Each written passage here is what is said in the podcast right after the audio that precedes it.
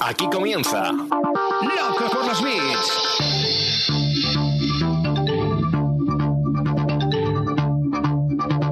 El podcast de e-commerce y marketing online de Emiliano Pérez Ansaldi.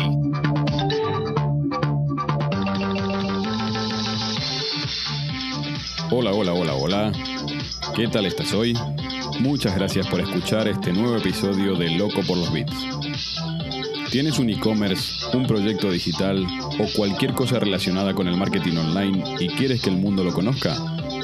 Déjame un mensaje en mi página web emilianoperezansaldi.com o escríbeme por cualquiera de mis redes sociales y estaré encantado de hacerte una entrevista. Este es el capítulo 5 de la temporada 1 y hoy me doy un gusto particularmente especial. Tengo de invitada a una de las personas que más sabe sobre emprendimiento y comercio electrónico en España y con la cual hacía muchísimo tiempo que tenía ganas de hablar. Ella es Elena Gómez del Pozuelo y espero que disfrutéis de este capítulo de Loco por los Bits tanto como yo lo hice. Bienvenidos. Hola a todos, buenos días, buenas tardes, buenas noches o buenas en el momento en que sea que estés escuchando este episodio. Como acabo de decirle fuera de los micrófonos, hace muchísimos años que tengo ganas de hablar con ella. Es uno de mis referentes principales en el mundo del emprendimiento. Y os voy a contar un poquito que desde sus comienzos en La Cigüeña del Bebé en 2007, pasando por Secretaria Plus, Inesdi, Increnta, bueno, hasta fundar hace unos años Womenalia, eh, la comunidad para mujeres emprendedoras, pero que bueno, se fue abriendo también al ámbito masculino. Y dirigir Bebé de París, ahora en paralelo con su actividad también como Business Angel. Ahora nos va a contar qué es de su ajetreada vida como emprendedora y como empresaria en el día a día. Así que bueno, sin más preámbulos, os presento la que digo que tenía ganas de hace muchísimos años de hablar con ella. Elena Gómez del Pozuelo, bienvenida Loco por los Bits. Primero, bueno, y lo más importante, ¿cómo te encuentras en este momento en particular? Hola, Emiliano, encantada de estar contigo y, con todos los que escuchen el podcast. Me encuentro muy bien, eh, toda mi familia está bien, eh, mis tres hijos en casa, teletrabajando todos y, y la verdad es que no me puedo quejar de nada, sino dar gracias y, y, todo bien. En este momento, bueno, eso, mantener la salud, como decíamos, postergando después proyectos personales y profesionales hasta un mejor momento, pero cuidando la salud, que es lo importante ahora. Me alegro, me alegro mucho. Eh, Elena, también te lo dije fuera de micrófono, eh, podría hacerte preguntas durante 10 horas, pero no te quiero, no te quiero robar tanto tiempo. Así que eh, he rescatado un poco desde atrás hacia adelante, mm, ya te digo, todas las ganas que tenía de preguntarte cosas. Así que vamos con la primera. Venga. Según el Startup Ecosystem Ranking, eh, España ocupa el puesto número 9 mundial en, en, ambiente de innovación. Estamos por detrás, obviamente, de países como Estados Unidos, Reino Unido o Israel, que es un paradigma del emprendimiento. Canadá, Alemania, Países Bajos, Australia y Suiza. Esos son solo los que tenemos por encima. A pesar de que podría parecer que no estamos tan mal, ¿no? Siempre los españoles somos tan dados a castigarnos a nosotros mismos. Eh, vamos a ser un poquito más ambiciosos. ¿Qué crees que le falta a España para subir de ese noveno puesto? Pues mira, eh, de hecho me parece un buen lugar, noveno puesto. O sea, pues sí, el top 10 no suena mal. Cosas, es, que, es que España tiene cosas maravillosas, ¿no? Yo he vivido muchos años fuera, en Estados Unidos, en Bélgica y en otros países, eh, y España es un maravilloso país, tenemos un nivel de vida excelente. Eh, es cierto que los españoles nos gusta flagelarnos, pero un país que reúna todas las condiciones que tenemos nosotros, como el clima, la comida, la gente, la sanidad, los medios de transporte, eh, la, educación, etcétera, pues, pues no, hay, no hay muchos en el mundo. ¿no? Eh, pero sí nos faltan muchas cosas. ¿eh? Nos falta, por ejemplo, una legislación mucho más favorable para, para, para el emprendimiento.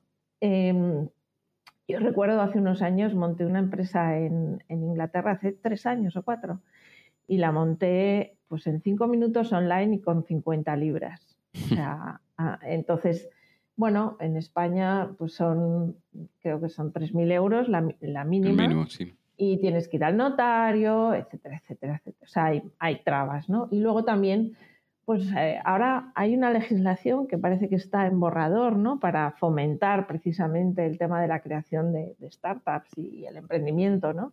Que parece que quiere favorecer esto, ¿no? Lo leí el otro día, iba en ese camino. Eh, hmm. Sí, eh, luego yo cuando la vea me, lo creeré. A ver, la principal, yo creo que la el principal problema con el que se encuentra un emprendedor es la financiación. ¿vale? Mm. Entonces, ¿cómo conseguir financiación para la startup? Lógicamente, todos los emprendedores empezamos con nuestros propios ahorros y con gente de nuestro entorno, ¿no? Lo que se llaman eh, los Friends, Family and Full, sí. Exacto, ¿no? Entonces, una vez consigues que, que, tu entorno te ayude, pues vas a buscar financiación pues, más profesional, ¿no? De business angels, ¿no? Entonces, hay países en nuestro entorno como Italia, Francia, Inglaterra, no, conozco la legislación en Alemania, pero que favorecen muchísimo que los business angels entren en proyectos eh, que son de riesgo, porque claro, una startup, como todos sabemos, solo sobrevive una de cada diez al cabo de cuatro años, o sea, es un proyecto de riesgo, ¿no? Entonces, en otros países eh, eh, dejan a los business angels reducir de su IRPF, de sus impuestos, eh, la, financiación que ponen en startups, o al menos un porcentaje. Y en muchos países eso no tiene límites. Es decir, si tú quieres, si tú tienes ahorros de, por ejemplo, 100.000 euros, ¿no? Y los quieres meter en una startup, bueno, pues eh, en, Italia, por ejemplo, te dejan reducirte mm, un gran porcentaje de ese dinero de tu IRPF.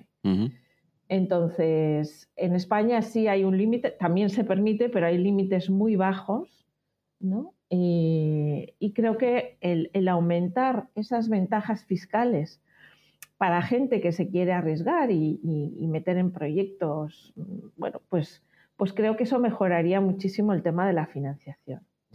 Otro de los problemas con los que nos encontramos los emprendedores cuando emprendemos es que, claro, no tenemos dinero para, para fichar a grandes talentos, ¿no?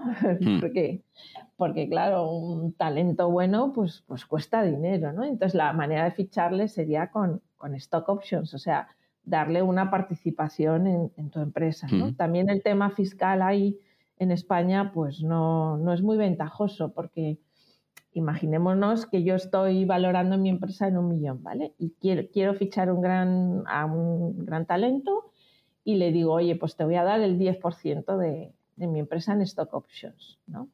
Eh, en lugar de pagarte un gran sueldo. Entonces, eh, ese 10% serían, serían de, de, un millón, serían 100.000 euros, ¿no?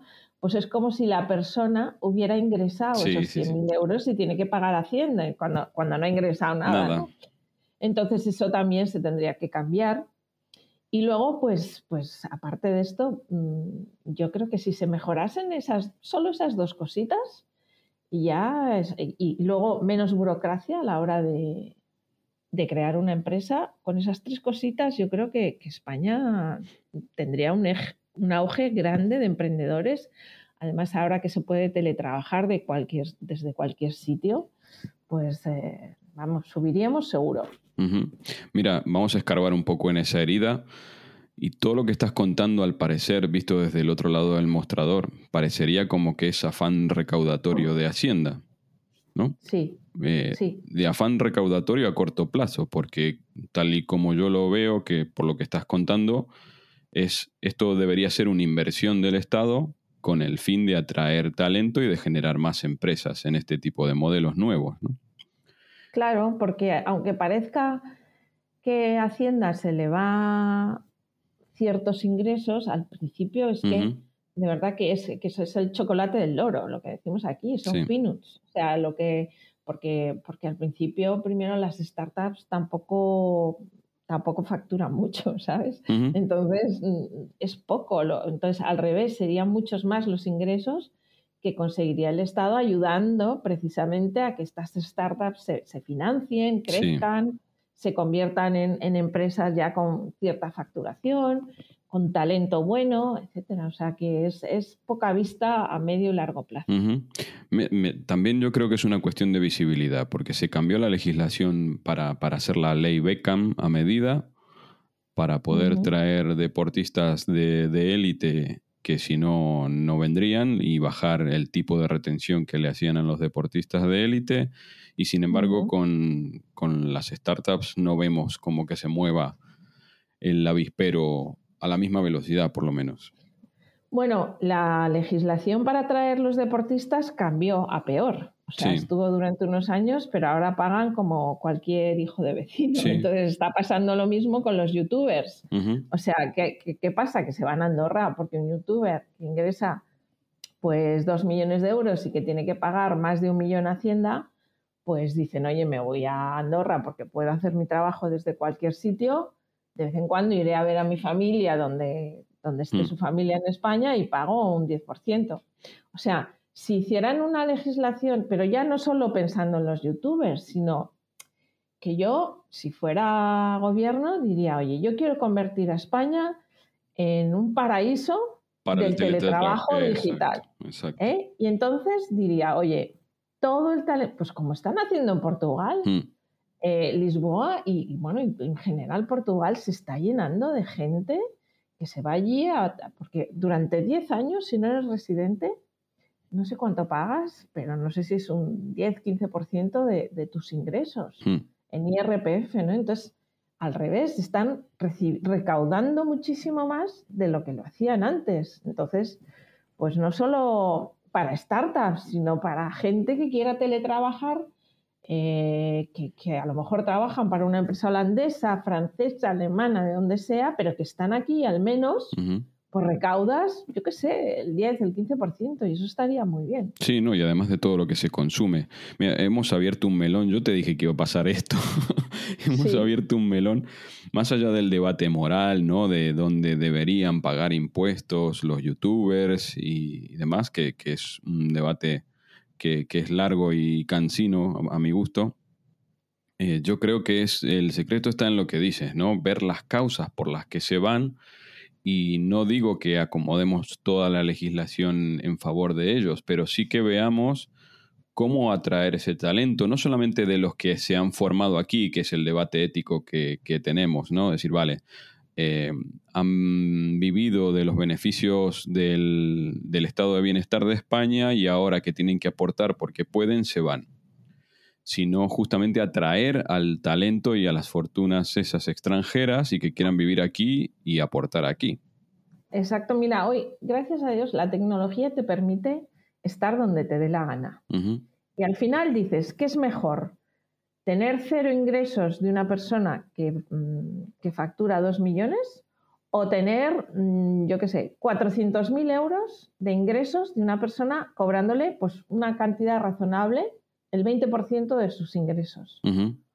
Pues es que, es que está claro para mí, pero es que no aplica solo a los youtubers, sino a toda la gente con talento, con... O sea, es que al final mm, el pagar, estar trabajando para, para encima unos políticos, que el ambiente, o sea, que dices un gobierno que se gasta mm, en asesores, en cosas que estamos viendo que no nos gustan nada, ¿no? O sea, parece como que se malgaste el dinero en muchas ocasiones. Y dices, eh, eh, una persona que gana, pues eso, 150.000 euros, tener que pagar más de la mitad de tu salario para gastos que muchas veces ves, ves superfluos, pues es que a mí me parece muy fuerte es, no sé, es confiscatorio.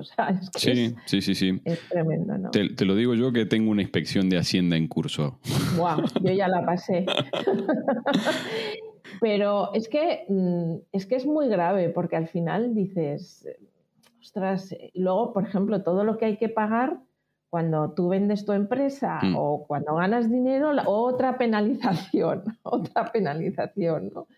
Es, o sea, es, pagas ya en Cataluña ahora, por ejemplo, que, que, han subido el impuesto de patrimonio, de sucesiones, o sea, es que no, al final dices, trabajo dos meses al año para mí y el resto todo lo he dado. Sí, sí, sí. Y que como Pero a mí me encantaría pagar un 50%, un 60% si luego viera, por ejemplo, como se ve a los políticos en Holanda, en Alemania, en, Dinamarca, que, que van en, metro hmm. a, su despacho, que no tienen siete coches oficiales, que, son poquísimos los que cobran en el gobierno, ¿sabes? O sea, mm, ver realmente que, luego pues no tienes que contratar un seguro médico privado o que no tienes que enviar a tus hijos a un colegio privado porque, ¿sabes? O sea, a mí me encantaría pagarlo, pero si viera realmente que se gasta bien ese dinero. Sí, sí, sí, no es tanto el porcentaje porque el tipo impositivo de países como Suecia, por ejemplo, Noruega, Dinamarca son más altos, pero sí. sí, necesitamos, te lo digo yo que viví 30 años en Argentina, ¿eh? así que lo conozco bien. Necesitamos una ejemplaridad absoluta de en qué se gastan los impuestos que nos cobran exactamente. Exactamente. Sí, sí, sí, sí. Que Elena, vamos a seguir con buenas noticias. Para sacar este mal trago, vamos a seguir con buenas noticias, indagando un poco más en datos. Según el informe mundial de, de GEM, eh, solamente seis países del mundo presentan unas tasas de emprendimiento similar a la de España entre hombres y mujeres. ¿sí?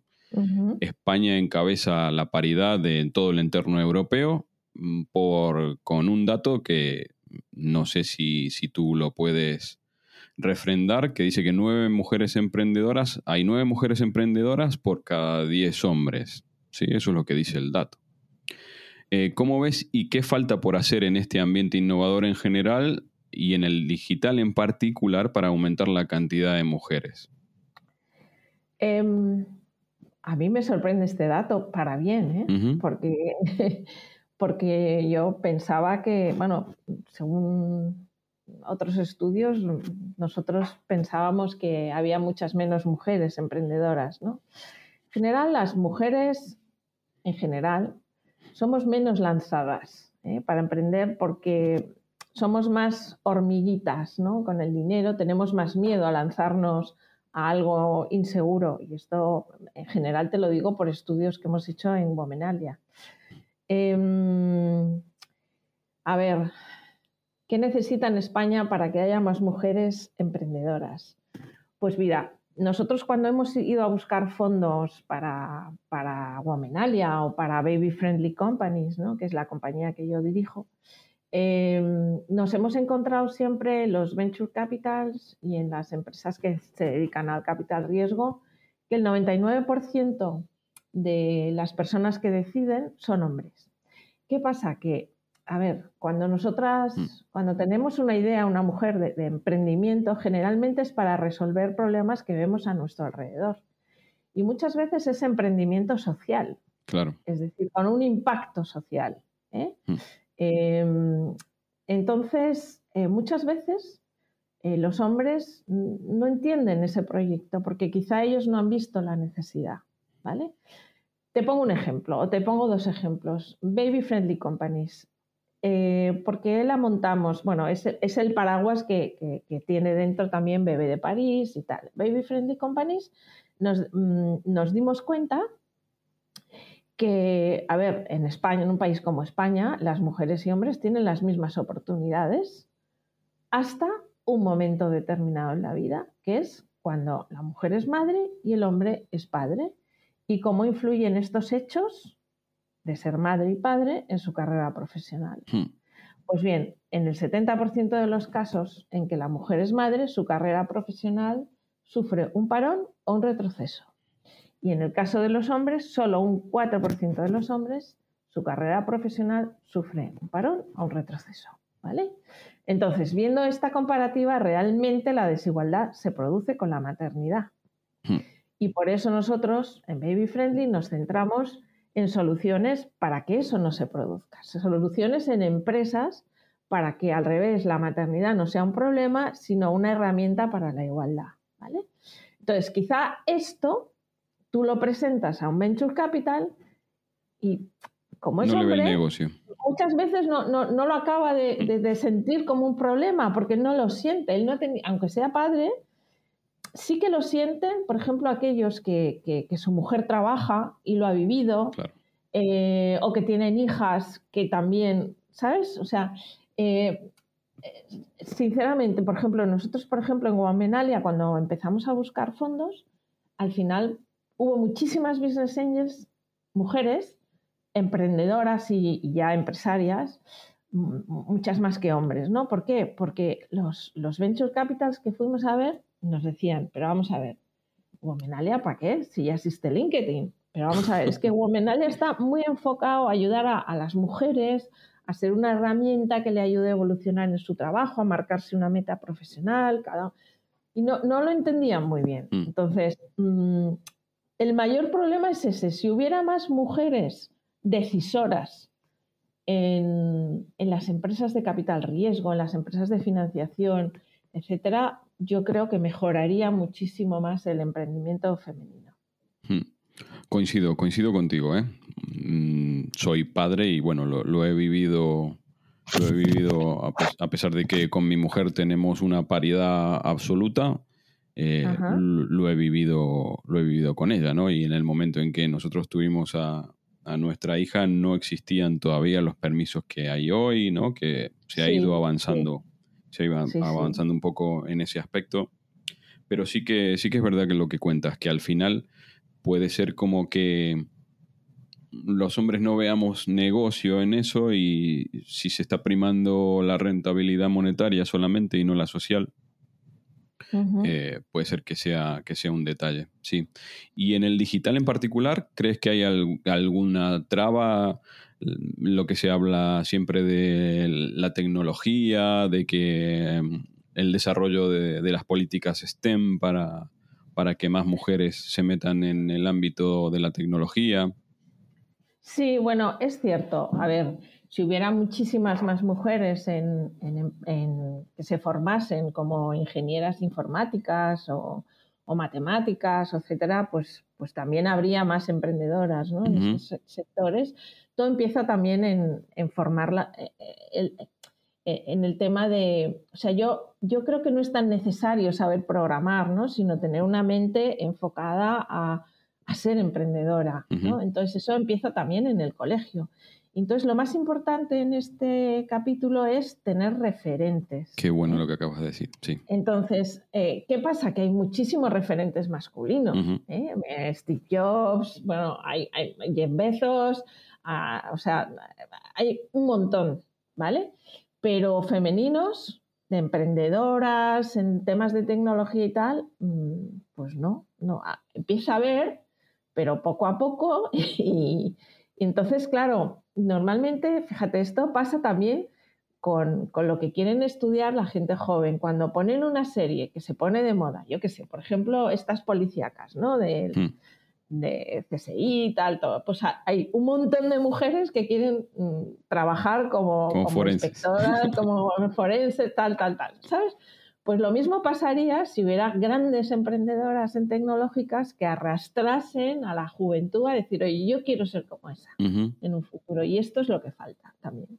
Sí, sí, sí. Coi- Coincido también plenamente. Bueno, mi, mi ex socia, que sigue siendo mi amiga, es una de mis referentes profesionales para mí, Jezabel González, y, y también se quejaba de lo mismo, ¿no? De que sí que existen, pero que a lo mejor no tienen la visibilidad que merecen. Mm. Exactamente. Sí, yo, yo a veces me indigno cuando, por ejemplo, el otro día en, en Expansión salió una foto de, de los principales abogados de España. lo vi, lo vi. ¿Lo viste? Sí. Eh, principales que, que llevan temas de M&A, ¿no? De, de- de fusiones, adquisiciones y tal, ¿no? Y eran 20 tíos Sí. que me parece fenomenal. Pero es que yo conozco un montón de abogadas que se dedican a eso, buenísimas y tal, y el tema es que, o sea, hay que buscarlas, porque las mujeres son más, somos más, como te he dicho antes, más de hormiguitas, de trabajar, de tal, Mm. y quizá menos de exponernos públicamente, de, de darnos a conocer, porque es que vamos, o sea, yo me acuerdo cuando tenía a los niños pequeños, era corriendo de, o sea, iba, empezaba a trabajar a las 8, salía pitando a las 6 para llegar a casa, hacer deberes con ellos, cuidarles, tal, no sé qué. O sea, al final dices, yo no tengo tiempo para hacer networking, irme a tomar la cervecita, tal, no sé qué, hablar con unos, con otros. O sea, em, nos falta a veces darnos esa visibilidad social que, que a mí cuando, por ejemplo, me dicen ahora, ¿no? Eh, tema de cuotas en consejos de administración. ¿Estás a favor o en contra? Pues yo estaba en contra, pero ahora estoy a favor. Y mm. estoy a favor durante unos años. Y te explico por qué. A mí cuando me dicen, no, es que la mujer tiene que subir por sus propios méritos, estoy absolutamente de acuerdo. Pero, pero, hay una cosa que mm, cuando, cuando, o sea, eh, eh, una empresa no tiene una mujer por ejemplo, hay muchas empresas de automoción, del mundo de la automoción, eh, que no tienen ni una sola mujer en su consejo de administración. Hmm.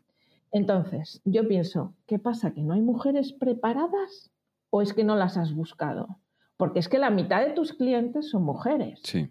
O sea, qué poca visión, qué poca visión de no meter a una mujer que entienda a la mitad de tu público. Entonces, ya por inteligencia tendrías que buscarlas, eh, pero hay que buscarlas. Cuando además eh, hay estudios de marketing que se vienen haciendo desde hace 30 años prácticamente, y el porcentaje de mujeres decisoras de compra de cualquier producto o servicio no baja del 70%, en ningún caso. Exactamente, exactamente. Y si no tienes el poder de compra, tienes el poder de veto. En un coche, por ejemplo. Sí, claro. Sí, sí, sí. O sea que, que, bueno, es importantísimo. Entonces hay que enfocarse, bueno, tú vienes del mundo de la publicidad y, lo sabes perfectamente, ¿no? en que tienes que tener a gente en tu equipo que entienda a tu, a tu posible cliente, ¿no? Sí, sí, sí. Que el tema de la discriminación positiva también no, no puedo estar más de acuerdo contigo. Eh, por otros temas, lo veo también con gente con discapacidad, ¿no? Sí, también. si no, o sea, si, si no fomentamos esa discriminación positiva y lo dejamos a libre elección, eh, tal vez los cambios se produjesen de todas maneras, pero sería extremadamente lento. Lento. Bueno, en el caso de, por ejemplo, de, del tema de cuotas en consejos de administración de las mujeres, yo lo pondría obligatorio durante a lo mejor cinco años. Porque durante ese plazo ya cambia el hábito de no meter a, de no buscar mujeres válidas para tu consejo y se darían cuenta las empresas de que es muy bueno, que en la diversidad está la riqueza. Entonces, eh, realmente, o sea, luego se ve, eh, o sea, mejoran, hay estudios que dicen que metiendo pues a la mitad de mujeres en tu consejo de administración, las compañías ganan de media un 19% en productividad. Esto pues, es muy importante, pero tú como empresario tienes que tener la inteligencia de querer meter a, mujeres en tu consejo precisamente para mejorar la productividad, tus números, etcétera. O sea, simplemente por inteligencia de tu negocio. Y luego ya una vez ya te has acostumbrado, pues ya las buscas naturalmente, no haría falta. Sí, sí, sí, exacto. Que Elena, se nos acabaron las buenas noticias, vienen las malas ahora.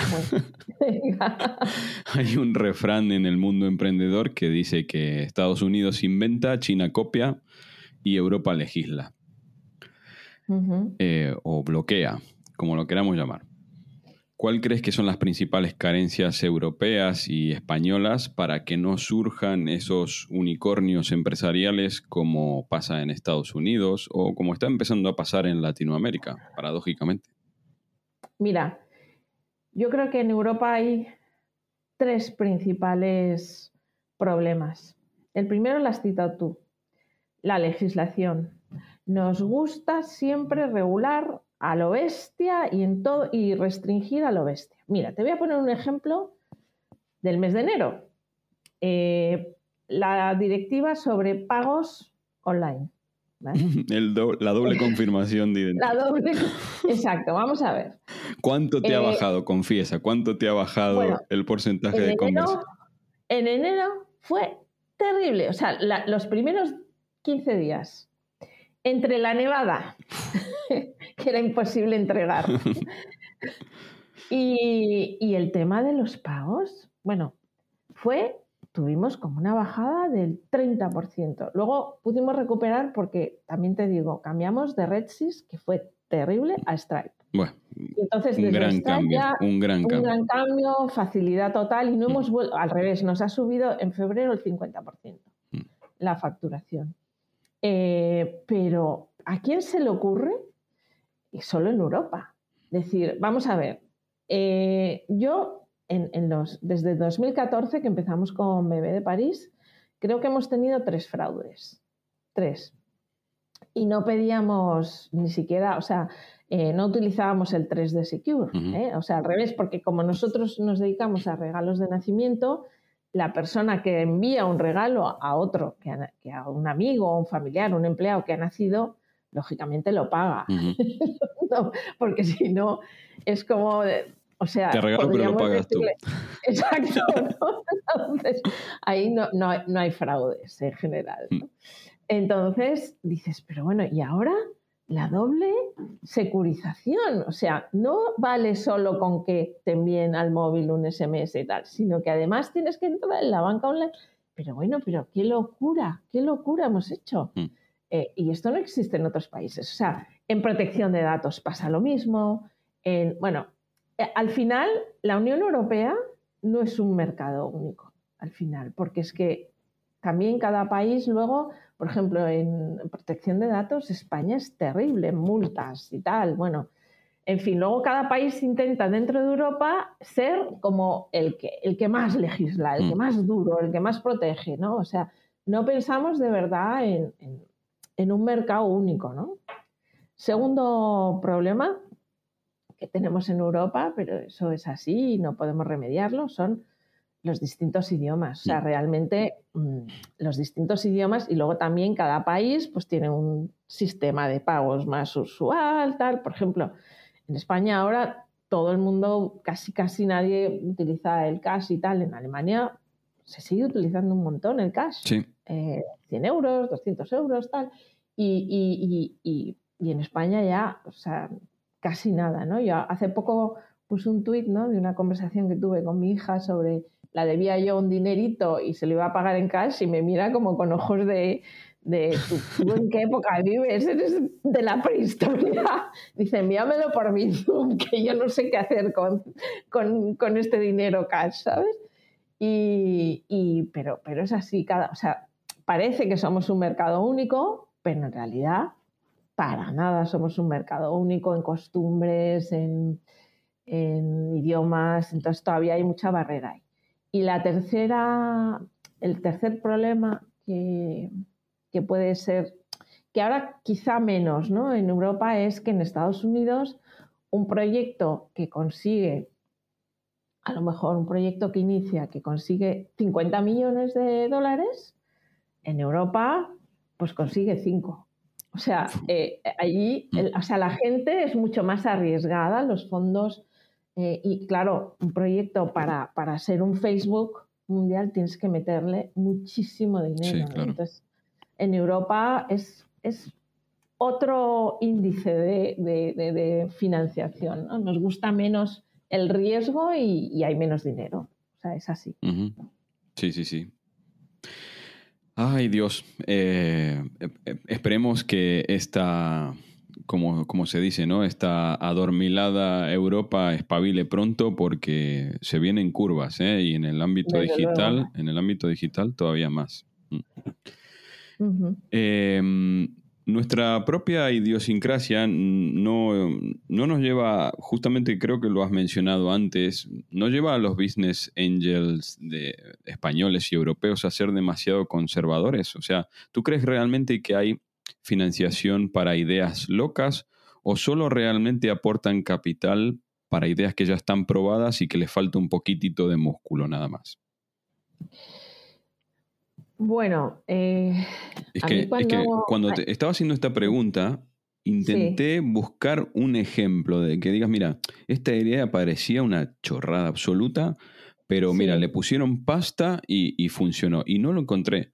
O sea, no encuentro esos proyectos mm, ridículos. mm, no sé, por poner un ejemplo, ¿no? El Hyperloop de Tesla. Sí, sí. O sea, no hay esos proyectos en, en Europa. Ya. Mira, a, a, mí cuando la gente me dice, bueno, es que aquí os habéis vuelto locos, de repente pedís una empresa que empieza, ¿qué tal? Valorarla en un millón de euros y tal, menudo boom, ¿no? Es el tema de, de la economía digital y Mm. tal. Y yo digo, mira, no, para boom, el del año 2000. Porque no sé si tú lo viviste. Yo lo viví, sí. ¿eh? Pero nosotros eh, eh, montamos Secretaria Plus un 5 de enero, firmábamos en el notario, y en tres meses con un papel, un business plan, no teníamos ni web ni nada, conseguimos 4 millones de euros por el 45% de la empresa. Jolín, sí quiero, quiero leer el elevator pitch ese. No, no, eso sí que fue un boom. Internet se metía en las ideas más locas. Cualquier proyecto que acabase en .com encontraba financiación a lo bestia. Ahora se perdió muchísimo dinero, Claro. muchísimo dinero. El 99% de las empresas cerró. Y entonces muchos salieron escaldados, muchos inversores salieron escaldados. Y en 20 años se ha aprendido mucho. Mm. Entonces, ahora, para meterse en un proyecto.com, tienes que, o sea, los- yo siempre digo, los inversores generalmente no invierten en ideas, sino que invierten en métricas. Claro. ¿eh? Eh, entonces, si tu negocio tiene métricas eh, ascendentes y crecientes y tal, por eso es muy importante que el emprendedor primero intente conseguir financiación de su entorno, porque, porque así personas que se fían de ti, así luego vas a poder conseguir y poder demostrar ciertas métricas ¿no? de crecimiento. Ahora yo tampoco sabría encontrar proyectos que se hayan locos, que se hayan financiado sin haber demostrado nada. Claro. Mm. El- al final volvemos al refranero castellano. El que se quema con leche, cuando ve una vaca, llora. Exacto, exacto.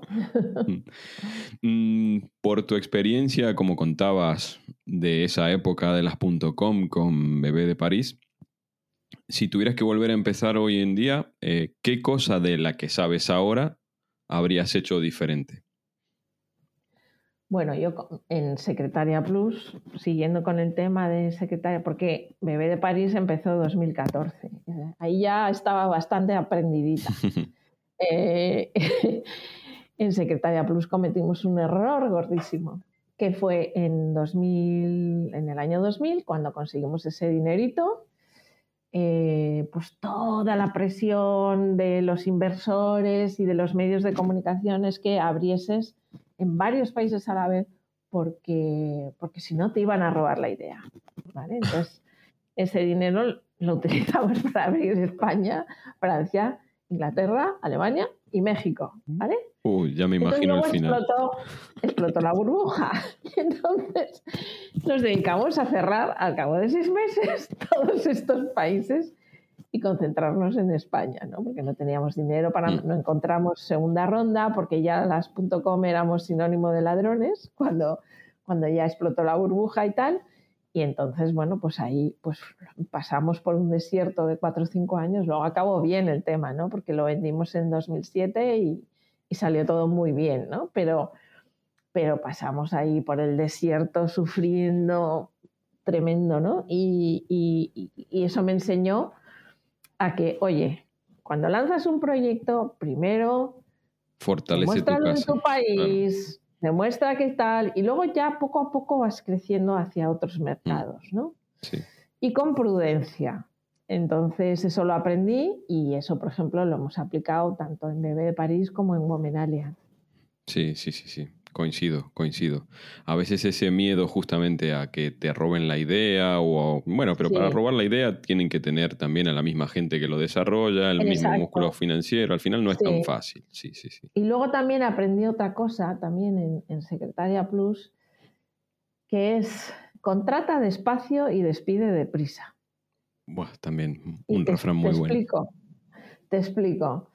Eh, a veces cuando tienes dinero, eh, empiezas a contratar muy deprisa y se te va mucho dinero por ahí y no... Entonces eh, yo he aprendido, al principio cometimos fallos y luego también eh, contratas deprisa y, y, cometes equivocaciones, Mm. porque contratas a gente que a veces te sale el tiro por la culata, ¿no? Entonces, eh, al principio, cuando eres muy joven, piensas que la gente puede cambiar, tal, no cambia. O sea, en general, salvo que la persona sea muy inteligente, eh, no cambia. Y, y un garbanzo negro al final te pudre todo. Mm. ¿eh? Entonces, yo sí me arrepiento de, de no haber despedido mm, más pronto a, a, gente que luego pues, ha, ha, sido pues, muy dañina en determinados momentos de la empresa. Y entonces ahora, además, ahora me he acostumbrado a, antes entrevistaba yo, pa, pa, pa.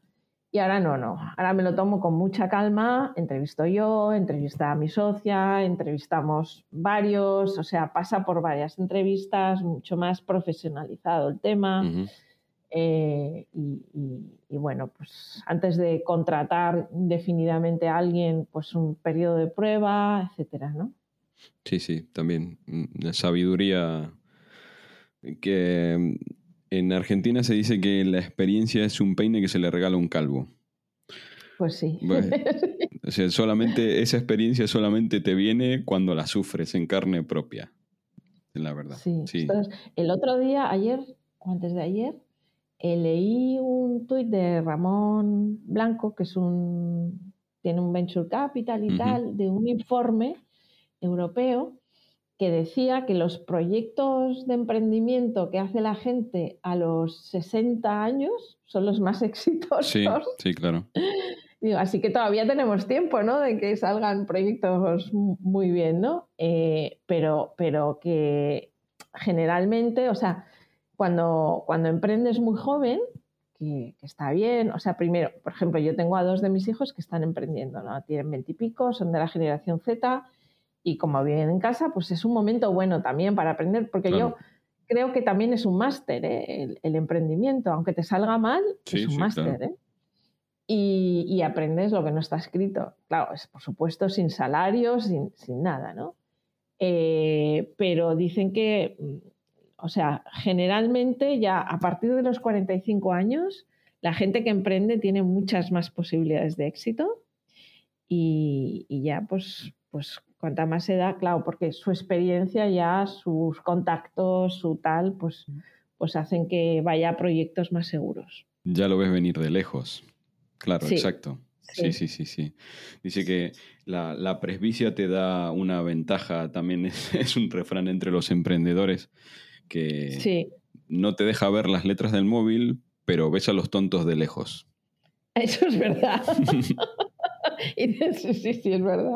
Mira, ese no lo conocía yo. Sí, sí, sí. Me gusta, me gusta. Te la copiaré.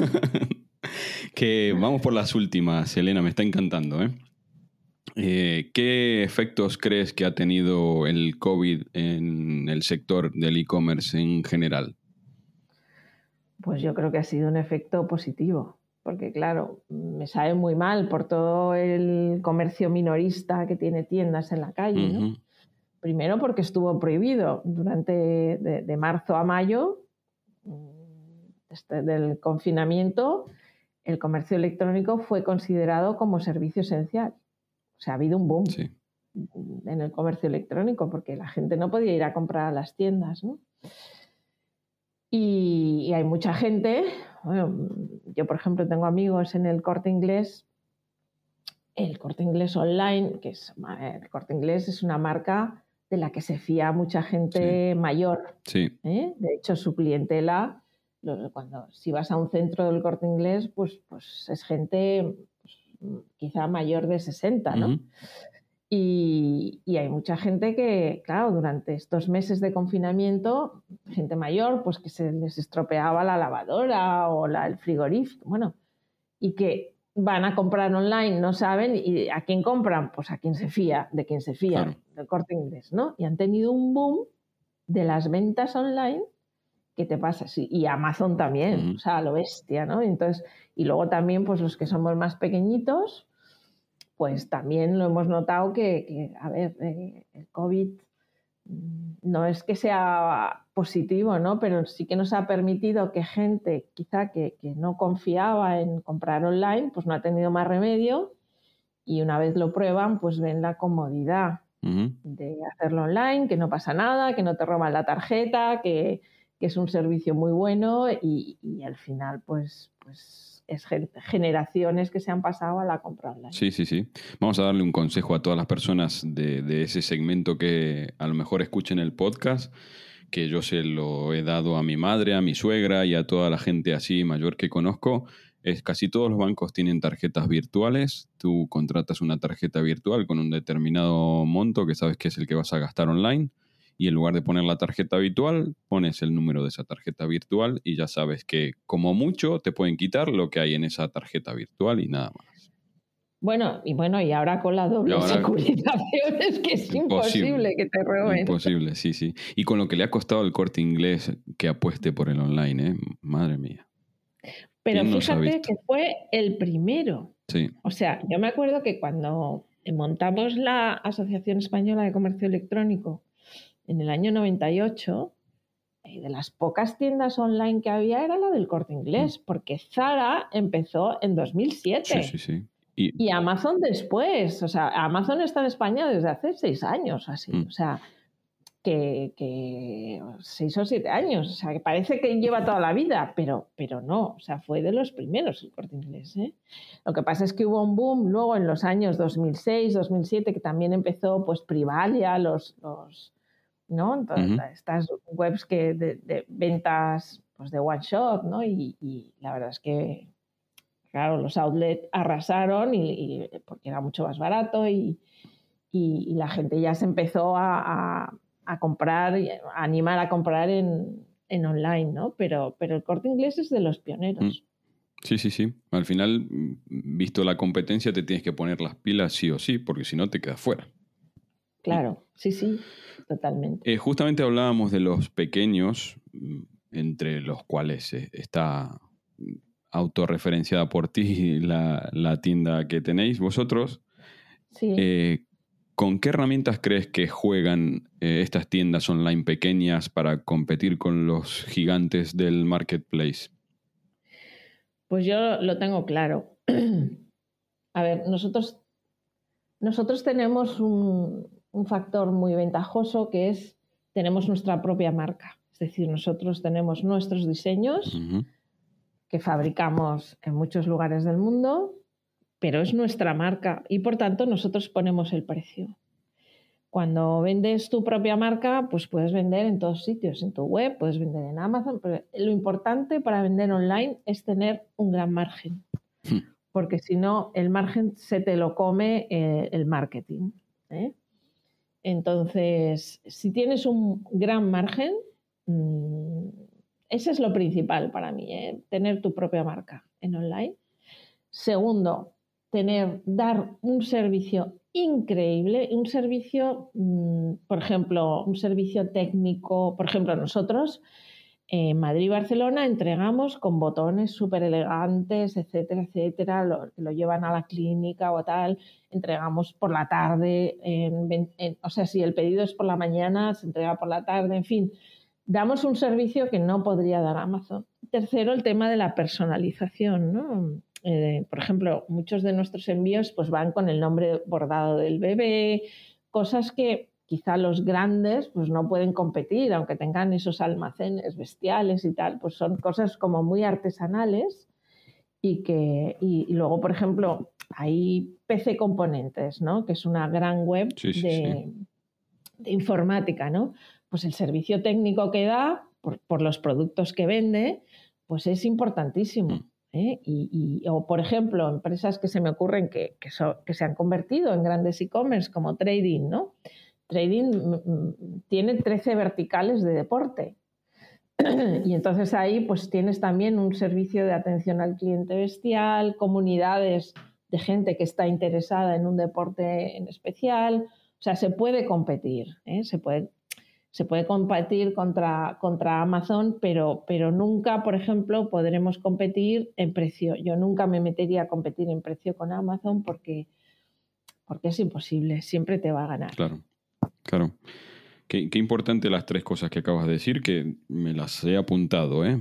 Mm, margen, personalización y servicio, al final es, la, es la, punta de lanza que debería tener eh, cualquier empresa pequeña. Eh, yo creo que, como bien decías antes, mm, todo empieza por la marca. Si no apuestas por tu marca y no desarrollas tu marca, después las otras cosas es muy difícil que el consumidor final las valore. O sea, si tú tienes una marca muy reconocida, incluso puedes incrementar un poquito el precio. Si ahora no te, no te conoce nadie, vas a empezar a competir por precio y ahí, como bien decías, Amazon y cualquier otro marketplace siempre te va a ganar. Exacto. Eh, ay, última, qué pena, Elena. Eh, ¿Hacia dónde crees que va el sector del comercio electrónico en los próximos meses o años? ¿Cuáles crees que son las tendencias que se van a terminar imponiendo? Está la ultra, la ultra personalización, el marketing automation y esto. Yo creo que es el tema a través de la inteligencia artificial cada vez conocemos muchísimo más a nuestros clientes, lo que necesitan, lo que quieren y es pues eso, hacer cada vez un marketing más one-to-one y, o sea, creo que hay, vienen unas herramientas también de, personalización de los chats con voz, con tal, pero, pero o sea, que al final el cliente casi se encuentre como en su propia casa, ¿no? Aunque, eh, o sea, que, le conozcas tan bien que, que, prácticamente no le haga falta decir casi nada, ¿no? Y eso va a ser muy cómodo y a cambio la, persona te deja utilizar los datos. Por ahí va todo. Mm, o sea, compartes mi visión. Yo creo que vamos, vamos hacia una eh, monarquía del dato. Totalmente. Mm data driving company. ¿no? Es, que es, que es vital, vital. El, cuidado y el uso de esos datos para servir mejor al cliente. Exacto, exactamente. Elena, ha sido un placer, se me ha hecho súper cortísimo. Te agradezco muchísimo que hayas estado en Loco por los Bits. Eh, te, sigo desde hace muchísimo. Siempre es un aprendizaje cada tweet que sueltas, cada charla que das es un aprendizaje no solamente de emprendimiento, sino de vida, como hemos podido comprobar. Así que no me queda más que enviarte un saludo gigante, desearte que sigas bien de salud, que podamos ver todos esos planes y esos proyectos eh, concretados eh, y sobre todo los personales, que podamos volver a salir, que podamos volver a disfrutar y, eso, y hasta que podamos volver a encontrarnos en algún evento presencialmente, que ya hay ganas. Pues oye, ha sido un placer, me he encontrado súper a gusto, Emiliano, y encantada y a ver si, si dentro de unos meses nos podemos ver ya presencialmente y, tomar un cafetito. seguro, seguro que será así. Muchísimas gracias, Elena. Venga, un beso. Adiós. Adiós. Y hasta aquí nuestro episodio de hoy. Espero que lo hayas disfrutado tanto como yo. Muchas gracias por tus likes en todas las plataformas de podcasting. Te espero en el próximo episodio de Loco por los Beats. Me parece que se nos ha acabado la batería y esto llega a su fin.